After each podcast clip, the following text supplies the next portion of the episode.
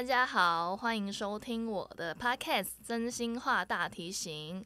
当初想到要做这个的时候，会觉得哇，终于我可以用声音来呈现内容给大家。因为一直以来都是坦白一点讲，就是都是在卖脸、卖身材，都是在呃戴着各种不同的面具去面对每一个场合跟工作。所以我会希望在这里，我可以完全的做我自己，给大家呈现很真心跟真实的谈话。所以之后呢，真心话大提醒，我的每一集都会跟不同的朋友。不同的来宾来聊天，聊性、聊爱、聊人生、聊生活等等，希望大家可以从中得到一点点疗愈或帮助。真心话聊什么？我们下次见喽，拜拜。